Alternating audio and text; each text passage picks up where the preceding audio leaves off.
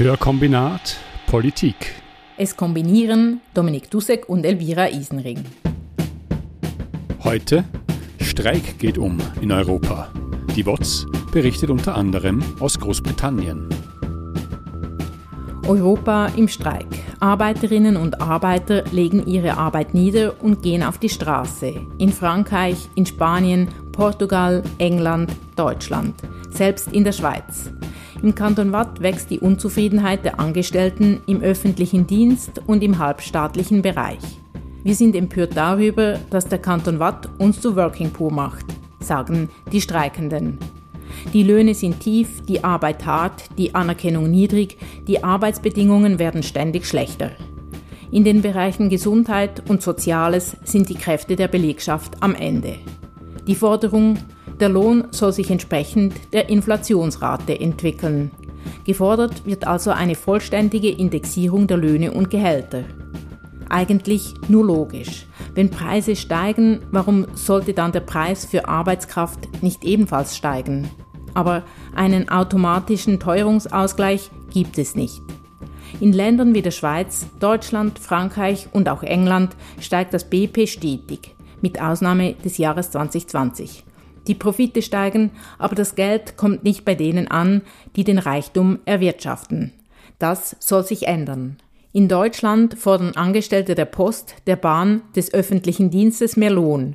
In Frankreich finden derweil Großstreiks gegen eine geplante Erhöhung des Renteneintrittsalters statt. In England streiken Millionen von Menschen für bessere Gehälter, darunter Lehrerinnen, Polizistinnen und Pflegekräfte.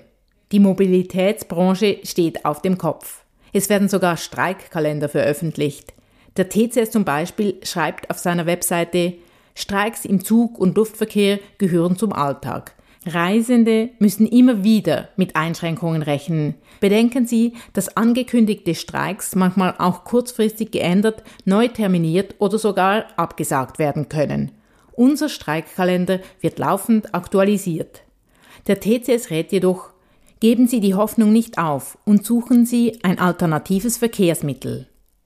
Leute, die nicht einfach zu einer Alternative greifen können, die auch nicht spaßeshalber herumreisen, weil sie nämlich nicht einmal genug Geld zum Leben haben, gehen auf die Straße. Die größte Streikbewegung findet in England statt. Peter Stoiber, du bist Korrespondent in äh, Großbritannien äh, für die WOTS und hast jetzt in der letzten Zeit äh, über die Streiks berichtet, die dort stattfinden. Wie sehen Lebens- und Arbeitsbedingungen in England aus? Was zeichnet die Streikbewegung aus? Kommt der Neoliberalismus mit seinen hochkant gescheiterten Heilsversprechen an sein Ende? Peter Stoiber ist vor Ort. Dominik hat mit ihm gesprochen. Oft wieder als Hauptgrund für die Streiks äh, genannt die Inflation. Wie stark bemerken die Britinnen diese Inflation? Gibt es noch andere Gründe? Wie schlägt sich das auf das Leben in Großbritannien nieder? Ja, man spürt die, äh, die Inflation sehr stark. Vor allem Lebensmittelpreise, Strom und Gas. Also wenn man in den Supermarkt geht, wenn man ins Café geht, dann merkt man auf einmal, uh, das ist alles sehr, sehr teuer geworden. Der, der Gipfel kostet jetzt äh, 2,30 Pfund oder so. Äh, man sieht es auch äh, so am unteren Ende der Einkommensskala. Ja. Also viele Leute gehen in, in Foodbanks, sogenannte, so, so Essensausgaben das hat sehr stark zugenommen, weil sich viele Leute einfach das nicht mehr leisten können, ja, die, die steigenden Preise. Und zu den Kunden, die man dort sieht, zählen dann auch viele Leute, die vorher überhaupt noch nie solche Hilfe äh, mussten in, in Anspruch nehmen.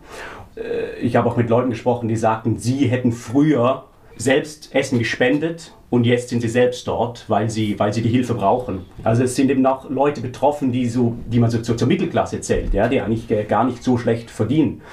Und es gibt natürlich Leute, die ähm, heizen weniger, die essen bei Kerzenlicht oder die auch Mahlzeiten überspringen, einfach um ein bisschen Geld zu sparen. Also man spürt es sehr stark. Vielleicht noch abgesehen sozusagen von Konsumation, wie ist das äh, bei den Wohnungspreisen, bei den Mietpreisen? Ist das auch äh, für viele schwieriger geworden? Ja, es ist vor allem, das hat ja auch mit dem Anstieg der Zinsen äh, zu tun. Ja? Also Leute, die Wohnungen besitzen, die Häuser besitzen, die eine Hypothek abzahlen müssen. Das ist draufgegangen. Ja? Leute, die die Hypothek erneuern mussten. Das ist ja sehr verbreitet hier in Großbritannien, dass man ähm, ein Haus besitzt und dann vermietet man das unter. Die Rentenvorsorge ist das im Prinzip, weil es keine guten Renten gibt hier. Ähm, und dann überträgt man natürlich die, die Preise, den Preisanstieg, den man selbst hat, den, den leitet man dann weiter an die Leute, die mieten. Und das hat auch zu einer Krise geführt der, der Wohnungen, dass äh, Leute rausgeschmissen worden sind äh, aus der Wohnung oder dass Leute ihre Hypothek nicht mehr erneuern konnten. Man liest von Bankern, die in der, in der City of London arbeiten, die eigentlich ein Haus kaufen wollten, aber die sich das nicht mehr leisten können, weil die, weil die Zinssätze so raufgegangen sind. Jedes Mal, wenn von Inflation die Rede ist, taucht zuverlässig die Behauptung auf, Inflation sei eine Folge von zu viel Geld. Also nicht von zu viel Geld in den Taschen von Arbeiterinnen und Arbeitern, sondern zu viel Geld, das die Regierung ausgibt, zum Beispiel für die Pandemiebekämpfung. Es wird behauptet, Zentralbanken würden zu viel Geld drucken. Die Erklärung geht auf Milton Friedman zurück, dem Vater des Neoliberalismus. Obschon sich neoliberale Wirtschaftstheorien ziemlich oft als Mythen entpuppen, halten sie sich erstaunlich wacker. In der Podcast-Folge Die Inflation kommt nicht vom Gelddrucken räumt der Ökonom Maurice Höfgen damit auf und erklärt die Zusammenhänge sehr einleuchtend. Friedmans Theorie geht folgendermaßen. Es gibt eine gewisse Menge Güter und es gibt eine gewisse Menge Geld. Wenn man den Geldhaufen größer macht, dann trifft mehr Geld auf weniger Güter. Also werden die Güter teurer. Klingt irgendwie logisch, nur gibt es an dieser Story mehrere Haken. Zum einen ist die Gütermenge keine fixe Größe. Zum anderen zerfällt die Theorie, weil Inflation als ein gleichmäßiger Preisanstieg betrachtet wird. Das ist zwar theoretisch bequem, empirisch aber falsch. In der realen Welt ist der Preisanstieg sehr unterschiedlich. In der heutigen Zeit steigen vor allem Preise für Öl und Gas und Produkte, in denen viel Öl und Gas stecken, wie zum Beispiel in Lebensmitteln. Weiter stellt sich die Frage, wie die Geldmenge die Preise erhöhen soll. Wenn das ein Automatismus wäre, eine logische Folge, warum erhöhen sich dann nicht automatisch auch die Preise für Arbeitskraft, sprich die Löhne? Sowie Lohnerhöhungen eingefordert werden müssen, müssen auch die Preise von jemandem höher angesetzt werden. Höfgen fragt rhetorisch, wer weiß denn überhaupt, wie groß gerade die Geldmenge ist? Gibt es einen Ort, an dem man die Geldmenge ablesen kann? Es gibt niemanden, der die Geldmenge recherchiert, um einen Preis festzulegen, sagt Höfgen. Den Preis erhöht man vor allem dann, wenn die Produktionskosten steigen. Es gehe um die Nachfrage und nicht um die Geldmenge per se. Nachfrage und Geldmenge würden nur sehr bedingt miteinander zusammenhängen. Man müsse auf die gesamtwirtschaftliche Nachfrage und das Angebot schauen. Und beim Angebot stockt es zurzeit. Aufgrund des Krieges, aufgrund der Abhängigkeit von Öl und Gas, aufgrund gebrochener Lieferketten. Das erklärt die Inflation wesentlich schlüssiger als Friedmanns Einlassungen. Aus der Fehlannahme, die Inflation hänge mit der Geldmenge zusammen, wird schlechte Politik gemacht. Zum Beispiel wird von Zentralbanken gefordert, dass sie die Zinsen anheben. Der Preis für Geld soll quasi angehoben werden, damit die Geldmenge kleiner wird. An den eigentlichen Problemen, also an der Angebotskrise, ändert das aber nichts. Wie auch. Trotzdem hat die Europäische Zentralbank den Zins angehoben die Schweizer Nationalbank ebenfalls. Die Bank von England war unter den großen Zentralbanken die Vorreiterin, was die Zinsanhebung anbelangt, und hat damit, wie wir gerade aus England gehört haben, nur noch mehr Probleme kreiert. Ja, und jetzt wird also gestreikt in einigen Branchen. Hat sich denn diese, die Streikwelle, die es jetzt gibt, hat sich die schon über längere Zeit angekündigt? Und, und wen betrifft sie? Äh, welche Branchen vor allem betrifft sie? Ja, das ist eben das, äh, was diese Streikwelle auszeichnet. Sie betrifft eben sehr viele Branchen. Und in manchen dieser Branchen gibt es schon sehr lange Arbeitsdispute, die sich über zum Teil viele Monate, Jahre schon hinziehen. Aber was sie eben gemeinsam haben, ist, dass mit dem Anstieg der Inflation haben sich diese Arbeitskämpfe intensiviert und sie haben sich auch eben ein bisschen fokussiert auf die Frage der Löhne, der Lohnerhöhungen. Das ist im letzten Jahr, im Laufe des letzten Jahres immer stärker in den Vordergrund gerückt. Äh, die Streikwelle begann ja richtig im, im Juni, als die Gewerkschaft der Transportarbeiter, die RMT, einen Zugstreik ausgerufen hat. Und das war der erste seit äh, 30 Jahren. Und es waren 40.000 äh, Angestellte da beteiligt. Und das ist eben so ein Streik, den man spürt, ja, weil halt das ganze Schienennetz dann eben lahm liegt. Dieser Streik dauert an, es gibt noch keine, keine Einigung und seither sind eben immer mehr Branchen dazugekommen. Ja? Also ganz, ganz verschiedene Anwälte, äh, Pflegerinnen und Pfleger, Rettungssanitäterinnen, ähm, Zivilbeamte, Lehrer, Busfahrer und, und viele mehr. Die Streikwelle hat sich intensiviert und sie scheint nicht abzubrechen. Die Regierung ist nicht bereit, Konzessionen zu machen. Die Unternehmen sind auch nicht bereit, Konzessionen zu machen. Also es ist schon ein einschlägiges Ereignis, so in Bezug auf die, auf die Breite und die verschiedenen Branchen, die sich daran beteiligen, ist es die, die größte Streikwelle seit, äh, seit den 1980er Jahren und deshalb so bedeutsam. Ja, wenn man noch kurz auf die Vorgeschichte schaut, in deinen Berichten finden sich ja durchaus beeindruckende Zahlen, zum Beispiel, dass die Löhne jetzt in Großbritannien so lange stagniert haben wie seit 200 Jahren nicht, also praktisch fast seit der Industrialisierung nicht. Jetzt hört man ja äh, in ganz Europa immer wieder, vor allem von konservativer Seite, das äh, schöne Wort Austerität, auf das immer gepocht wird. Das ist auch in Großbritannien ein Thema. Ist es dort sogar vielleicht noch stärker ein Thema gewesen, nicht nur aktuell, sondern schon in den letzten äh, Jahrzehnten?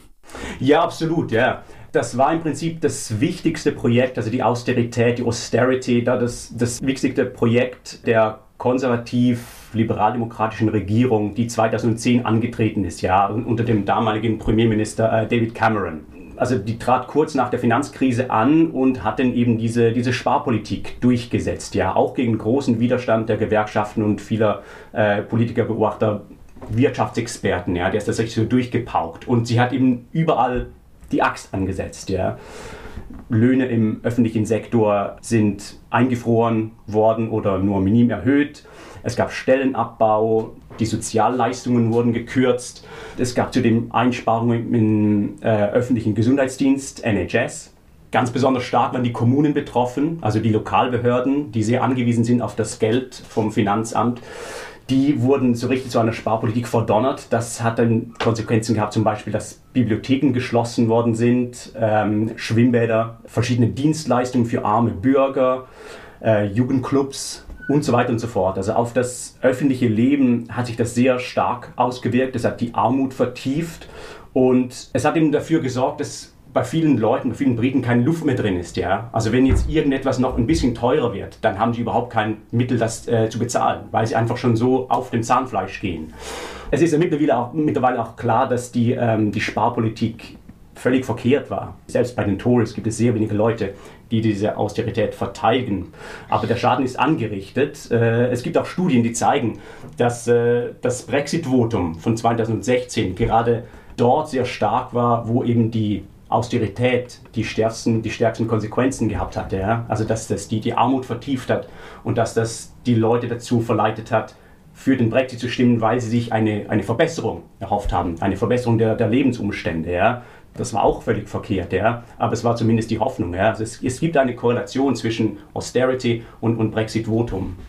Du hast schon ein paar Konsequenzen aufgezählt. Wie ist es denn, was die Arbeitsbedingungen betrifft, jetzt vor allem in den Branchen, die jetzt bestreikt werden? Du hast ein Zitat in einem Text drin von einem Gewerkschafter, der über die Post sagt, über Royal Mail, die ja privatisiert worden ist. Äh, die Führung der Royal Mail will das Unternehmen zu einem Uber-artigen Gig-Economy-Unternehmen machen. Was heißt denn das konkret für, für die Leute, die dort arbeiten? Das heißt im Prinzip, dass äh, die Briefträger so selbstständig erwerbstätig sein müssen, äh, dass sie ihr eigenes Auto haben, herumfahren und dann Briefe verteilen in einem sehr flexiblen Arbeitsverhältnis. Das ist eben auch so ein eine Sache, die diese Austerity bewirkt hat, ja, also diese, diese sogenannten Null-Stunden-Verträge. Das ist eine, eine Konsequenz, die gibt es in Großbritannien sehr viel, zum Beispiel bei Lieferdiensten oder in der Gastronomie oder im, im Lagerhaus, aber es hat sich eben auch verbreitet im Verwaltungswesen zum Beispiel oder in der Pflege. Das heißt, dass im Arbeitsvertrag steht nicht drin, dass man ein Minimum an Stunden hat pro Woche, sondern dass man einfach null Stunden hat und man wird gerufen, wenn man gebraucht wird. Man weiß im Voraus nie, wie viel man verdient oder wie viel man arbeitet. Und das ist auch eine Konsequenz der Austerity, weil der Spardruck eben dazu geführt hat, dass viele Dienste ausgelagert worden sind an Outsourcing-Firmen, die bevorzugt solche Verträge anbieten, weil sie damit einfach billiger wegkommen. Ja? Die Austerity hat auch äh, vor allem im öffentlichen Dienst hat sie Konsequenzen gehabt. Ja? Also dass der öffentliche Dienst in einer viel prekäreren Situation ist als vor 10, 15 Jahren. Äh, das heißt Bildungswesen oder Gesundheitsdienst oder das Justizwesen. Es gibt einen Mangel an Arbeitskräften. Unzählige Leute haben die Jobs verlassen, weil sie nicht genug verdienen, weil die Arbeitsbedingungen so schlecht sind. Das ist ein riesiges Problem. Zum Beispiel im Gesundheitsdienst fehlen 130.000 Mitarbeiterinnen und Mitarbeiter. Äh, viele Krankenpfleger müssen diesen Winter in Essensausgaben gehen, äh, weil ihnen das Geld fehlt. Es, äh, die Arbeitsbedingungen an den Universitäten sind auch schlecht. Es gibt eben äh, zu viele Studenten, zu wenig Zeit, äh, man ist völlig überarbeitet. Bei den Lehrern sieht es genau ähnlich aus. Äh, also alle müssen irgendwie mehr leisten für weniger Geld. Das ist eine, eine der Folgen dieser, dieser Austerity. Verschiedene Branchen, die jetzt da schon zur Sprache gekommen sind, äh, sind Branchen, wo mindestens zum Teil Privatisierungen stattgefunden haben in den letzten Jahrzehnten in Großbritannien. Also die Eisenbahn wurde erwähnt, Post wurde erwähnt, im Gesundheitswesen wurde erwähnt. Jetzt ist ja so, selbst in der relativ bequemen Lage eines gelegentlichen Touristen in Großbritannien haben wir in den letzten Jahren bemerkt, dass äh, wenn man ein Ticket löst in England und sich nicht auskennt, dann gibt es immense Preisunterschiede. Also wenn man sich nicht genug umschaut oder zur falschen Zeit kommt, zahlt man drei, viermal mehr, als äh, wenn man bei einem anderen Unternehmen und zu einer anderen Zeit dieses Ticket lösen würde. Das ist extrem unübersichtlich. Das merkt man sogar als Tourist. Und auch sonst scheint ja diese Privatisierung der Eisenbahn keine riesige Erfolgsgeschichte zu sein. Hat sich denn die Haltung der Britinnen seit dieser Privatisierung verändert? Sehen Sie die heute kritischer als früher? Es ist eben so, bei der Privatisierung von British Rail, die in den frühen 90er Jahren stattgefunden hat, die hatte überhaupt nie die Unterstützung der Bevölkerung. Ja, die war noch nie beliebt, auch damals nicht. Da gab es große Kritik an British Rail, aber privatisieren wollte die im Prinzip niemand. Es war so ein Projekt, das ähm, auch unter Konservativen äh, sehr umstritten war. Margaret Thatcher wollte das auch nie machen und ihr Nachfolger äh, John Major hat es dann trotzdem durchgedrückt, ja, äh, aus ideologischen Gründen. Ja, es war nach, nach, allgemeinem, nach allgemeiner Meinung war es ein Reinfall. Ja. Also äh, die britische Bahn ist, ist teuer, unzuverlässig, verspätet, viel Material ist alt. Ja, allgemein macht eben die, die britische Bahn oder die verschiedenen britischen Bahnunternehmen, die machen einen sehr maroden Eindruck, äh, wenn man sie vergleicht mit anderen europäischen Ländern. Das liegt auch zum Teil daran, wie die Privatisierung aufgezogen worden ist mit diesen regionalen Monopolen, äh, die überhaupt keinen Wettbewerb zulassen. Also wenn man irgendwo hin will, wenn ich jetzt von London nach Ipswich will, dann muss ich in die Bahn von einem Unternehmen steigen. Ja. Es gibt gar keine andere Möglichkeit, was ja auch völlig logisch ist. Ja. Aber logischerweise funktioniert auch der, der versprochene Wettbewerb nicht. Ja. Also es ist so eine Privatisierung, die auf der ganzen Länge überhaupt nicht funktioniert hat. Dazu kommt auch, dass viele dieser Bahnunternehmen, dieser privaten Bahnbetreiberunternehmen tatsächlich in staatlicher Hand sind, aber eben nicht nur äh, einfach nicht in britischer Hand. Also sie, sie sind im Besitz von äh, staatlichen Unternehmen in zum Beispiel staatlicher Bahn in den Niederlanden, in, in Deutschland, in Frankreich oder in Hongkong. Ja. Die staatlichen Bahnen von diesen Ländern, die haben einen Anteil oder einen Mehrheitsanteil an den britischen äh, privatisierten Bahnunternehmen. Es ist, es ist relativ absurd, ja. Und das merken die Briten natürlich und es gibt seit vielen Jahren eine deutliche Mehrheit, die eigentlich eine Verstaatlichung befürworten würde. Und selbst unter konservativen Wählerinnen und Wählern ist, sind das weit über 60 Prozent, die sagen, wir würden lieber eine staatliche Bahn haben. Und auch wenn man sich eben die Zahlen anschaut, die privatisierte Bahn ist teurer für den Staat, als sie zu staatlichen Zeiten war. Ja? Also die staatlichen Subventionen sind viel höher, als sie damals waren, als äh, nur die britische Bahn, also der British Rail unterstützt werden musste. Es ist, auch, es, es ist auf der ganzen Linie, es ist, es ist absurd und äh, ja, der, der Ruf nach Wiederverstaatlichung wird sich nur noch intensivieren. Zu den Zuständen und Gründen für die Streiks haben wir jetzt ja einiges gehört. Schauen wir mal ein bisschen an, wie das bei der Durchführung und vielleicht auch bei der Zukunftsperspektive ausschaut. Was mich interessiert, wie steht denn die Labour Party zu den Streiks? Die hat ja auch schon mal eine linkere Führung in jüngerer Vergangenheit. Welche Politikerinnen unterstützen denn die Streikenden offensiv? Also die Labour-Partei ist kaum begeistert von den Streiks. Äh, der Labour-Chef Keir Starmer Der hat sogar seine führenden Politiker angewiesen, nicht auf Streikposten an, aufzutreten. Wenn die Führung der Labour-Partei von den Streik spricht, dann ist es immer so im Stil von die Regierung, die britische Regierung, die Tories sind dafür verantwortlich, dass es diese Streiks gibt und sie sollen äh, diesen Schlamassel bitte äh, selbst ausbaden. Ja. Aber es, ist nie, es geht nie so weit, dass man sagt, wir unterstützen die Streikenden. Aber natürlich gibt es Labour-Politiker, die da hingehen. Ja. Also vom, vom linken Flügel äh, sieht man immer wieder Vertreter, die da hingehen und die sich solidarisch zeigen. Das sind jetzt vielleicht im Ausland nicht wahnsinnig bekannte Namen, aber so Nadia Whittam oder Sarah Sultana. Sind Abgeordnete vom linken Flügel der Labour-Partei, die sich dieser Weise nicht fügen und denen trotzdem sagen, wir zeigen uns solidarisch mit diesen, ähm, mit diesen Streiks. Wenn man sich jetzt die öffentliche Meinung anschaut, so allgemein, dann sieht man eben auch, dass die Unterstützung eigentlich sehr groß ist für die Streiks. Insgesamt äh, sind die Briten, die stehen eigentlich relativ stark hinter äh, den Gewerkschaften. Laut einer Umfrage hat, hat die Unterstützung noch zugenommen seit dem letzten Jahr.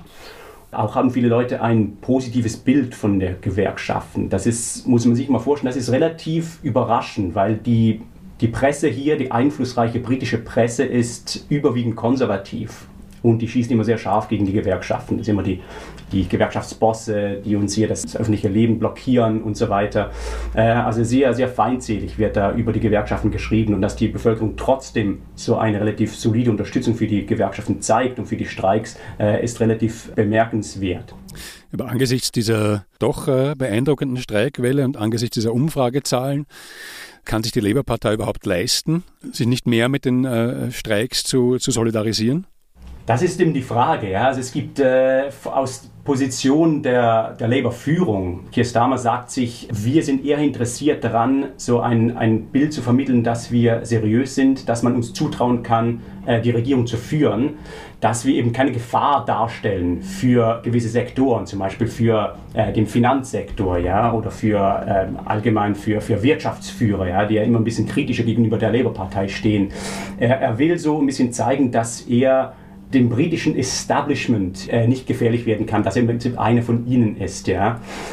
Und das ist seine Strategie. Die Frage ist, wird er damit durchkommen? Ja? Denn gleichzeitig sagt er im Prinzip der breiteren Bevölkerung, der Arbeiterbewegung, er steht ihm nicht auf, auf ihrer Seite. Er sagt, er kann es sich leisten, die Gewerkschaften vor den Kopf zu stoßen, weil es ihm wichtiger ist, die Wahlen zu gewinnen mit der Unterstützung von, einer, von einem anderen Spektrum der, der britischen Bevölkerung. Ob das aufgehen wird, dieses Kalkül, das wird sich erst zeigen müssen. Ich habe eher das Gefühl, dass er damit viele Leute verliert und dass sich viele Leute sagen werden, Wieso stellt sich die Labour-Partei nicht hinter die Arbeiterbewegung? Die Labour-Partei ist immerhin die Arbeiterpartei. Und dass sie uns nicht unterstützt, das, äh, das können wir nicht verstehen. Jetzt vielleicht noch zu den möglichen Auswirkungen der Streiks oder Erfolgsaussichten des Streiks. Es geht ja in erster Linie um Lohnerhöhungen und äh, du schreibst in einem Text auch so, wenn das äh, auch nur eine dieser vielen Gewerkschaften Erfolg haben würde, dann würde man sehen, aha, Streiks können doch etwas bewirken. Wenn man es von der Regierungsseite her denkt, ist nicht genau das der Grund, da keinesfalls nachzugeben. Wie siehst du da die Chancen, dass, dass die Streikenden Erfolge haben? Ich würde mich aus dem Fenster lehnen und sagen, ich glaube, die Regierung muss irgendwann mal eine Konzession machen und irgendwas auf den Tisch legen, das die Gewerkschaften akzeptieren können. Natürlich ist es ihr Kalkül, dass sie sagen, wenn wir eine Konzession machen, dann kommen alle und wollen alle eine, eine Lohnerhöhung. Das ist durchaus vorstellbar. Aber angesichts der Unterstützung, die insbesondere die NHS-Angestellten haben, also die Angestellten im Gesundheitsdienst, ist es schwer zu sehen, wie die Regierung damit durchkommt. Im Moment heißt es immer noch, äh, es liegt nicht drin, aber ich glaube, äh, in den nächsten Wochen wenn die Streiks dann wieder angekündigt werden, wenn, wenn eine neue Runde kommt, das wird für den 15. März, ist ein großer Streik angekündigt. Ich habe das Gefühl, irgendwas wird sich dann bewegen müssen von der Regierungsseite. Ist gut, wenn du dich schon äh, so aus dem Fenster lehnst, möchte ich dir gleich nochmal Gelegenheit bieten dazu. Die Streikwelle ist angewachsen über einen doch jetzt schon längeren Zeitraum in Großbritannien, auch in anderen europäischen Ländern. Würdest du sagen, jetzt mal auf jeden Fall für Großbritannien wird sich das noch ausweiten? Wird, wird die noch heftiger werden, äh, wenn die Regierung nicht so etwas macht, wie du es gerade beschrieben hast? Ja, also was Großbritannien betrifft, ja, es könnte noch mehr werden. Es, Im Moment sind äh, die Assistenzärztinnen und Ärzte sind dabei, eine Streikabstimmung zu machen. Das wäre auch wieder ein, so ein Streik, die, den man spüren wird, ja, weil eben landesweit ist und so weiter. Es werden ein paar andere Abstimmungen gemacht und äh, die anderen Gewerkschaften überlegen sich, wann wir die nächsten Streikdaten, also die, die, die Streikwelle äh, rollt weiter, sicher in, in Großbritannien. Wenn man sich die Situation in anderen Ländern anschaut, was die, was die Krise spezifisch bewirkt in den einzelnen Ländern. Das ist der Grund, wieso die, die Streikwelle in Großbritannien oder ist einer der Gründe, wieso die Streikwelle in Großbritannien größer ist, weil eben die Auswirkungen noch ein bisschen schärfer sind hier. Die Preise für, für Strom und Gas hier, die treffen die Leute hier stärker zum Beispiel in Frankreich, wo die Regierung gesagt hat, der, der Preisanstieg wird jetzt äh, begrenzt. Ich glaube, es war 4% oder so. Ja. Das hat die Regierung hier nicht gemacht. Ja. Die Preise sind viel stärker angestiegen. Viel mehr Leute heizen mit Gas in Großbritannien. Darum hat der Anstieg des Gaspreises viel schärfere Konsequenzen hier. Also ich glaube, das ist äh, immer unterschiedlich von, von, von Land zu Land. Was man aber sagen kann, es gibt äh, tatsächlich Solidaritätsbekundungen zwischen den einzelnen Gewerkschaften, ja, dass auch Großbritannien ein bisschen Vorbildfunktion hat für die Arbeiterbewegung oder die Linke in Deutschland zum Beispiel, die, die blicken jetzt nach Großbritannien zum ersten Mal seit langer Zeit wahrscheinlich und denken, aha, hier ist äh, etwas los, was können wir davon lernen? Ja? Und äh, je nachdem, wie die, äh, wie, wie, die Streikwelle weitergeht, wird sich diese, diese Vorbildfunktion ähm, ja, noch ein bisschen äh, verstärken. Dann vielleicht zum Schluss könnte man noch einen Schritt weitergehen, beziehungsweise du machst das eigentlich schon in einem Text. Du schreibst, angesichts dieser Streikwelle wäre es wirklich denkbar, dass eine Art dass dieser Streik eine Art Zeitenwende markiert, dass äh, große Teile der Bevölkerung sich von den Prinzipien des Neoliberalismus abwenden. Siehst du tatsächlich eine Chance, dass das äh, so ein Punkt ist, der jetzt nicht nur zu kosmetischen Maßnahmen führt, sondern vielleicht wirklich zur, zu strukturellen Veränderungen des Wirtschaftssystems? Ja, ich denke, es könnte zumindest einfach ein Schritt sein in diese Richtung. Also die Aushöhlung der Niedergang der britischen Gewerkschaften, das war, das war ein sehr wichtiger Teil des äh, Neoliberalismus. Und ohne die Schwächung der Arbeiterbewegung in den 80er Jahren vor allem, äh, wäre der Thatcherismus, so diese, die britische Version des Neoliberalismus, wäre nicht möglich gewesen. Ja? Also allein die Tatsache, dass man jetzt neuen Schwung sieht äh, in Gewerkschaften und eben auch vorausgesetzt, dass dieser Schwung jetzt nicht wieder verpufft, ist, ist das eben eine, eine bedeutende Entwicklung. Es gibt jetzt keine verlässlichen Zahlen dazu, aber von vielen Gewerkschaftern hört man auch, dass äh, sie richtig überhäuft werden, überschwemmt werden mit äh, Neumitgliedern. Ja? Dass es tausende Leute gibt, die sagen, wir wollen jetzt zu den Gewerkschaften stoßen, äh, weil wir auch streiken wollen. Ja? Wir wollen auch äh, mitmachen bei diesem Kampf für, für bessere Löhne und so weiter. Und das ist eine sehr wichtige Entwicklung. Ja? Also die, das, es könnte sein, dass es eine Stärkung, eine dauerhafte Stärkung der Arbeiterbewegung gibt, der Gewerkschafter. Es gab 13, über 13 Millionen 1979 13 Millionen Gewerkschaftsmitglieder. Vor zwei Jahren waren es weniger als, als halb so viel. Ja. Das ist schon eine, eine, eine recht dramatische Entwicklung gewesen. Und wenn das jetzt ein bisschen umgekehrt wird, wäre das ein Anzeichen, dass eben der Neoliberalismus äh, ein bisschen auf dem absteigenden Ast ist. Und man sieht eben auch, dass andere Aspekte des äh, Neoliberalismus hinterfragt werden zunehmend. Zum Beispiel eben die Privatisierungen das Bahnsystem oder die Energieversorgung, ja, die eben auch dazu beitragen hat, dass jetzt eben die Preise so, so, so ansteigen. In einem staatlichen System wäre das, äh, wäre das anders. Da könnte die Bevölkerung besser geschützt werden. All das wurde im, im Zug der, des äh, Thatcherismus privatisiert und die Bevölkerung will das laut Umfragen jetzt äh, mit deutlicher Mehrheit rückgängig machen. Das gilt übrigens auch für, fürs Wasser. Die Wasserversorgung ist auch privatisiert worden und äh, da gab es auch im letzten Jahr sehr viele Skandale. Es ist äh, bekannt geworden, dass regelmäßig Wasserunternehmen tonnenweise rohes Abwasser in Küstengewässer einfach äh, sprühen. Es gibt eben so ganz, eine ganze Reihe von Anzeichen, dass äh, diese neoliberalen Entwicklungen äh, überhaupt nicht mehr auf Zustimmung stoßen bei der Bevölkerung. Sehr viel hat man das gesagt, sehr oft, dass das äh, das Ende des Neoliberalismus ist, aber man, man kann sehen, so in Umrissen, dass es diesmal tatsächlich äh, funktionieren könnte. Also es kommt darauf an, ob die Streikenden gewinnen werden oder nicht dann hoffen wir mal, dass die Streikenden gewinnen und dass neben den Lohnerhöhungen auch die geforderten Verstaatlichungen umgesetzt werden. Öffentliche Güter gehören nicht in die Hände von privaten Leuten. Energie- und Wasserversorgung, Bildung, Gesundheitssystem, Verkehrsinfrastruktur etc. etc. soll allen zugutekommen und nicht Profit für ganz wenige abwerfen. Gesellschaft, die gibt es nicht. Es gibt nur einzelne Männer und Frauen und ihre Familien sagte einst Margaret Thatcher. Ihr Weltbild ist schlecht gealtert. Die neoliberale Ideologie lohnt sich nur für ganz wenige. Daran gibt es nach über 40 Jahren Neoliberalismus keine Zweifel mehr. Das Recht des Stärkeren macht die Welt zu einem ziemlich düsteren und sehr ungerechten Ort. Es wäre definitiv Zeit für eine Zeitenwende. Hörkombinat Politik. Es kombinierten Elvira Isenring und Dominik Dussek.